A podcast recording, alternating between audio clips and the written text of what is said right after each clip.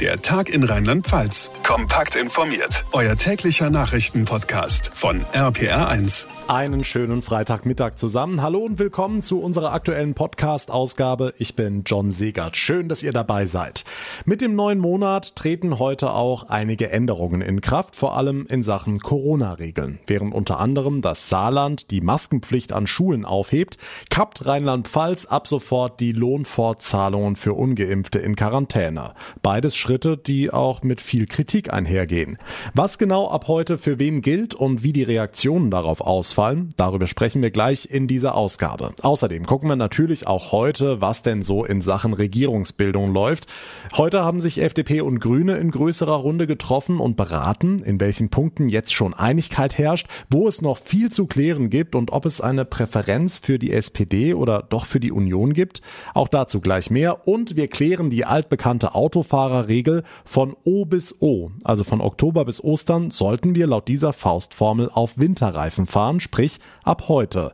Sollen wir also jetzt ganz schnell einen Werkstatttermin machen oder können wir auch abwarten, bis der erste Schnee kommt? Und worauf muss ich beim Kauf von Winterreifen achten? Darüber sprechen wir ausführlich mit dem ADAC Mittelrhein direkt nach den wichtigsten Infos vom heutigen Tag. Der Oktober ist angebrochen und damit gibt's auch ein paar Änderungen der Corona-Regeln. Zum Beispiel enden in einigen Bundesländern heute gewisse Beschränkungen, etwa bei unseren Nachbarn im Saarland die Maskenpflicht an Schulen. Das Robert Koch Institut rechnet währenddessen wieder mit einem Anstieg der Infektionszahlen im Herbst und im Winter. Susanne Weiser aus der APA1 Nachrichtenredaktion, wie passt das alles zusammen? Das fragt sich unter anderem auch der Lehrerverband. Schließlich gäbe es gerade bei Kindern und Jugendlichen einen Anstieg der Fallzahlen. Durch die Abschaffung der Maskenpflicht könne sich ein unkontrollierbares Infektionsgeschehen an Schulen entwickeln, sagt Verbandschef Meidinger. Aber er betont auch, dass die Schulen deutlich besser auf die kalte Jahreszeit vorbereitet seien als im letzten Jahr. Meidinger geht nach jetzigem Stand auch nicht davon aus, dass Schulen komplett oder teilweise geschlossen werden müssen und es dann wieder Distanz- oder Wechselunterricht gibt. Außerdem gehe es bei den Impfungen von Jugendlichen weiter voran. Die Landes Landesregierung im Saarland, wo die Maskenpflicht ja heute fällt, setzt auf die Vernunft der BürgerInnen. Um zu sehen, wie das klappt, gilt die neue Freiheit erst einmal nur für 14 Tage. Erleichterung also auf der einen Seite, Verschärfungen gibt's dagegen in Rheinland-Pfalz. Ab heute entfällt der Anspruch auf Lohnfortzahlung für ungeimpfte in Quarantäne. Das war und ist ja ein hochumstrittenes Thema. Genau, aber die Landesregierung sagt, jeder hat es ein Stück weit selbst in der Hand. Sprich, im Falle des Falls hättest du die Quarantäne mit einer Impfung vermeiden können. Darum hast du auch keinen Anspruch auf Lohnfortzahlung. Kleine Info am Rande, das gilt natürlich nicht für Menschen, die sich aus medizinischen Gründen nicht impfen lassen dürfen. Die sind von dieser Regel ausgenommen. Dabei geht es übrigens nicht nur darum, den Druck zu erhöhen, sondern auch um eine Menge Geld. Bislang hat Rheinland-Pfalz insgesamt 18 Millionen Euro bezahlt für Fälle, in denen Behörden eine Quarantäne angeordnet hatten. Wobei wir an der Stelle auch nochmal betonen müssen, eine Quarantäne gilt nicht als Krankschreibung. Ne? Ja, das ist jetzt der feine Unterschied. Eine Quarantäne ist ja nur eine Vorsichtsmaßnahme, weil du vielleicht Kontakt zu einem Infizierten hattest oder in einem Risikogebiet warst. Wenn man dagegen wirklich krank wird, also sich mit Corona infiziert, da ist es völlig egal, ob geimpft oder ungeimpft. Dann muss man in Isolation und dann wird man natürlich krankgeschrieben. Genau wie wenn man eine normale Erkältung hat. Dann muss man auch zu Hause bleiben und in dem Fall gibt's natürlich auch weiterhin Geld vom Arbeitgeber. Und der dürfte dieses Ende der Lohnfortzahlung sicher gut finden, oder? Na klar, für die Betriebe entfällt der lästige Papierkram, weil sie bislang ja die Lohnerstattung für MitarbeiterInnen in Quarantäne beantragen mussten. Einen Haken gibt's, nur in den wenigsten Berufen darf der Chef nach dem Impfstatus fragen, aber man muss nur in Quarantäne, wenn man nicht geimpft ist. Es sei denn, Sie hatten Kontakt zum Beispiel zu Virusmutationen, die gibt es im Moment zum Glück aber nicht im Land Rheinland-Pfalz, sodass Arbeitgeber davon ausgehen können, wer eine Quarantäneanordnung bekommt, ist auch nicht geimpft und es gibt dann keine Lohnfortzahlung der rheinland-pfälzische Gesundheitsminister Clemens Hoch mit einem Praxistipp. Einen Impfzwang sieht er darin nicht. Er sagt, wer nicht will, kein Problem, aber eben nicht auf Staatskosten. Die aktuellen Corona-Infos zum Wochenende von Susanne Weise. Dank dir. Zehn Personen von der einen Seite, zehn Personen von der anderen und das Ergebnis unklar. Bei ihren ersten Beratungen in größerer Runde wollten FDP und Grüne inhaltlich werden, wollten aber nachher nicht verraten, wie die Gespräche verlaufen sind. Am Wochenende gehen die Verhandlungen über eine neue Regierung weiter. RPA1-Reporter Martin Sauter. Wie haben die drei Parteichefs Annalena Baerbock, Robert Habeck und Christian Lindner denn gewirkt nach den Gesprächen? Also die drei standen recht locker zusammen bei ihren kurzen Statements und haben mehrfach betont, wie konstruktiv und sachorientiert die Gespräche verlaufen sind. Aber sie haben sich geschworen, nichts über die Inhalte und den weiteren Ablauf zu sagen. Da das Vorgespräche sind, werden wir jetzt auch alle weiteren fragen, was es äh, auf dem Brötchen Käse oder Wurst gab äh, oder wie wir strategisch äh, weiter vorgehen. Dazu jetzt äh, weiter nichts sagen. Zum gemeinsamen Prozess gehört eben auch, dass wir nicht fortwährend Zwischenergebnisse und Wasserstandsmeldungen nach draußen geben. Ob sich auch die restlichen 17 Verhandler an dieses Stillschweigeabkommen halten, das müssen wir mal abwarten. Aber diese Verschwiegenheit ist ja schon ein deutliches Zeichen, dass sich beide Parteien vertrauen und respektvoll miteinander umgehen wollen, oder? Ja, das denke ich auch. Dabei hilft Ihnen auch so ein bisschen die Erfahrung von vor vier Jahren natürlich. Da wurden bei den Jamaika-Verhandlungen ständig Infos an die Presse durchgegeben. Das soll sich nicht wiederholen. Die Botschaft ist erstmal, wir verstehen uns persönlich, jetzt müssen wir uns nur noch inhaltlich näher kommen. Deshalb führen wir jetzt Gespräche darüber, wie das Trennende überwunden werden kann, welche Brücken gebaut werden können. Christian Lindner nennt da etwa den Klimaschutz und die Finanzen, da müssen noch ganz dicke Bretter gebohrt werden. Okay, und wie optimistisch sind FDP und Grüne, dass sie sich in diesen strittigen Punkten noch einigen können? Ich glaube, dass sie da hinter den Kulissen schon genaue Ideen haben, wo sie aufeinander zugehen. Es nützt ja auch nichts, beide Parteien werden ziemlich sicher miteinander regieren, da müssen sie sich einigen. Der erste Schritt sei jedenfalls gemacht, sagt Robert Habeck. Wichtig ist es ja richtig, in einen Prozess reinzukommen. Also wenn man die Schraube schräg einsetzt, dann wird sie nie wieder gerade. Diese Schraube ist jedenfalls in den ersten Tagen sehr gerade eingesetzt worden. Der Grünen-Chef spricht von einem geschichtlichen Bewusstsein, etwas Gutes hinzubekommen. Und wenn es am Ende die Einigung gibt, bleibt die große Frage, für wen sich beide Parteien entscheiden, für die SPD oder die Union. Genau, ab dem Wochenende wollen beide unabhängig voneinander mit Union und SPD sprechen und danach haben alle ein besseres Gefühl, wohin die Reise geht. Die Grünen wollen natürlich viel lieber mit der SPD zusammen regieren, die FDP zieht's traditionell mehr zur Union. Und die gibt Jamaika auch nicht auf, das hat CSU-Generalsekretär Blume nochmal erklärt. Ich sage ganz deutlich, Jamaika ist eine Chance. Jamaika hat eine Chance. Jamaika hat auch Charme. Die Charmoffensive hat also begonnen. Auch Olaf Scholz lobt mittlerweile ja Grüne und FDP. Nach dem Wochenende wissen wir sicherlich mehr. Dankeschön, Martin Sauter. Was war sonst heute wichtig? Das verrät euch jetzt nochmal Susanne Weise in der RPA1 Nachrichtenredaktion in einem Kurzblog.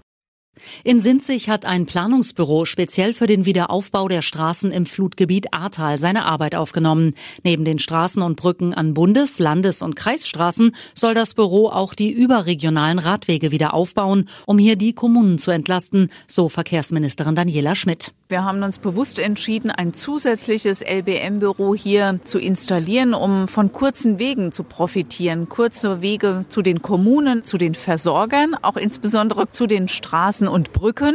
Und deswegen bin ich sehr zuversichtlich, dass wir eine hohe Dynamik in dem Wiederaufbau erreichen werden. Eine Frau aus dem Kreis Alzey-Worms ist beim Einparken in Tirol sechs Meter tief in einen Bach gestürzt. Dabei wurden die 53-Jährige und ihr gleichaltriger Beifahrer in dem Auto eingeklemmt, wie die österreichische Polizei berichtet. Die Frau war an einem Lokal im Stubaital aus ungeklärter Ursache über den Rand des Parkplatzes hinausgeraten und stürzte mit dem Wagen über eine sehr steile Böschung. Die Feuerwehr sicherte das Auto und befreite die beiden mit einer Drehleiter. Die Deutsche Bahn erhöht ihre Preise im Fernverkehr. Zum Fahrplanwechsel am 11. Dezember verteuern sich die Tickets für Fahrten im ICE und im Intercity um durchschnittlich 1,9 Prozent. Noch mehr steigen die Preise für Tickets ohne Zugbindung, für Streckenzeitkarten und die Bahncards um fast drei Prozent. Bei Spar- und Supersparpreisen soll sich dagegen nichts ändern. Der Verbraucherzentrale Bundesverband kritisiert die Preiserhöhungen. Gerade diejenigen, die mit Zeitkarten, Bahncards und Flex-Tickets der Deutschen Bahn treu seien, würden bestraft, hieß es. Die britische Regierung verbietet ab sofort Botox-Behandlungen aus kosmetischen Gründen für unter 18-Jährige. Ziel sei es, sogenannte Instagram-Gesichter zu verhindern und junge Menschen vor Gesundheitsrisiken zu schützen, heißt es aus London. Bemühungen zur Selbstregulierung der Schönheitsindustrie hätten nichts bewirkt. In Großbritannien war die Zahl junger Menschen, die sich mit Hilfe von Botox und Lippenfüllern ein glattes Instagram-taugliches Gesicht verpassen ließen, zuletzt stark gestiegen. Ich weiß nicht, wie es euch geht, aber spätestens wenn der Oktober angebrochen ist, stellt sich alles in mir auf Herbst ein. Und jeden Morgen, wenn man dann die beschlagenen oder hin und wieder auch schon leicht angefrorenen Autoscheiben sieht, kommt unweigerlich die Frage auf, Wann lasse ich die Winterreifen draufziehen? Brauche ich die jetzt schon, auch wenn noch kein Schnee liegt, oder habe ich auch noch ein paar Wochen Zeit? Darüber wollen wir heute ausführlich hier im Podcast sprechen mit Herbert Fuß vom ADAC Mittelrhein. Herr Fuß, jetzt gibt's ja diese schöne Regel, die Winterreifen fährt man von O bis O, also von Oktober bis Ostern. Jetzt sind wir heute im Oktober angekommen. Draußen lacht aber die Sonne vom strahlenblauen Himmel mit knapp 20 Grad. Was halten Sie von dieser Regel? Eher eine grobe Hilfe oder kann man das doch ernst nehmen? Naja, es ist eine sehr grobe Faustformel, will ich mal so bezeichnen. Oktober, der steht natürlich jedes Jahr fest. Ostern ist mal etwas früher, mal etwas später. Äh, wenn man rausguckt aus, aus dem Fenster, sieht man wirklich ein strahlend Himmel äh, mit Sonnenschein, leichte Wölkchen, also ein schöner Oktobertag. Ähm, es ist etwas kalt, äh, ungewohnt äh, von den letzten Monaten her, aber es ist noch kein Tag, wo man Winterreifen fahren muss. Also es ist aber jetzt die Zeit, wo ich, mich, wo ich mir darum Gedanken machen muss. Denn Winterreifen sind auch jetzt im Oktober, auch ohne Schnee schon sinnvoll. Da geht es unter anderem auch um die Gummimischung, ne? Ja, auf jeden Fall. Der Winterreifen ist nicht nur im Zusammenhang mit dem Schneefall zu sehen oder Schneematsch, sondern einfach die kalte Jahreszeit ist es. Der Sommerreifen verträgt eine Kälte bis maximal äh, 6 Grad äh, und drüber. Danach, also alles, was unter 6 Grad ist, verträgt er einfach. Es ist ihm einfach zu kalt. Der Winterreifen selber, ne, der hat gute und sehr gute Eigenschaften bis 6 Grad, also alles, was unten drunter ist. Dafür ist der Winterreifen geeignet. Und diese, diese Temperaturen kommen jetzt langsam aber sicher, auch äh, zum frühen Morgen schon, wenn man ins, äh, zur Arbeit fährt. Ne, dann haben wir ganz schnell so Mitte, Ende Oktober schon mal 5 Grad oder 4 Grad äh, auf den Höhenlagen vor allen Dingen. Da muss man einfach dran denken. Das heißt, was würden Sie uns jetzt ganz konkret empfehlen, uns Autofahrern in Rheinland-Pfalz? Wie sollten wir in den nächsten Wochen in Sachen Winterreifen vorgehen? Ja, also erstmal ähm, machen wir uns jetzt mal alle Gedanken um die nächste äh, Wintersaison und gucken mal, was machen denn meine Winterreifen? Sind die noch gut? Kann man die noch gebrauchen? Wann wächst ein Termin in der Werkstatt oder beim Reifenhändler? Absprechen, früh genug, nicht dass hinterher der Stau ist und dann äh, warte ich und warte ich. Und jetzt so die Zeit, sag ich mal, muss man noch ein bisschen sich wirklich mit dem Wetter arrangieren. Also das Wetter mal ein bisschen die Prognosen beobachten, Temperaturen beobachten. Und wenn ich weiß, okay, es ist morgen schon recht frisch, äh, ich habe auch Feuchtigkeit auf der Straße, dann sollte ich wirklich, wirklich anfangen, mal die Winterreifen zu wechseln. Wenn dann der Tag über hm, die 10, 12 Grad wieder da sind, dann muss ich einfach auch mit dran denken, dass der Winterreifen bei höheren Temperaturen die Eigenschaft hat, dass er den Bremsweg verlängert, weil er nicht die genügende Haftung hat bei hohen Temperaturen. Aber ich kann ja nicht im Winter bei einem schönen Tag von 10 Grad jedes Mal die Sommerreifen wieder drauf machen. Also einfach nur mit dran denken. Hm, das ist auch der Grund, warum man die Winterreifen eben nicht im Sommer drauf lassen sollte. Aber was ist mit Allwetterreifen? Sind ja mittlerweile auch recht beliebt. Ja, Allwetterreifen hatten ja in der Vergangenheit äh, bis vor ein paar Jahren hatten sie noch einen relativ äh, äh, unzufriedenen Ruf gehabt. Das ist nicht so richtig, nichts Ganzes. Es ist weder Fisch noch Fleisch, vollkommen richtig, aber sie haben einen wirklich großen Sprung gemacht in der Qualität und ich kann es eigentlich auch mit gutem Wissen kann man es empfehlen. Leute, die in der Region an den Flüssen oder in den Tälern wohnen, wo wenig Schneefall ist, wo nicht der richtige Winter ist, der Wintereinbruch ist und wenn man nicht in alpinen äh, Wintersport fährt, ist der Ganzjahresreifen sicherlich ausreichend. Man spart sich die Lagerung des äh, jeweiligen Winter- oder Sommerreifens, das Wechseln spart man sich. Also man kann dann schon ein bisschen rechnen und es etwas günstiger auch machen.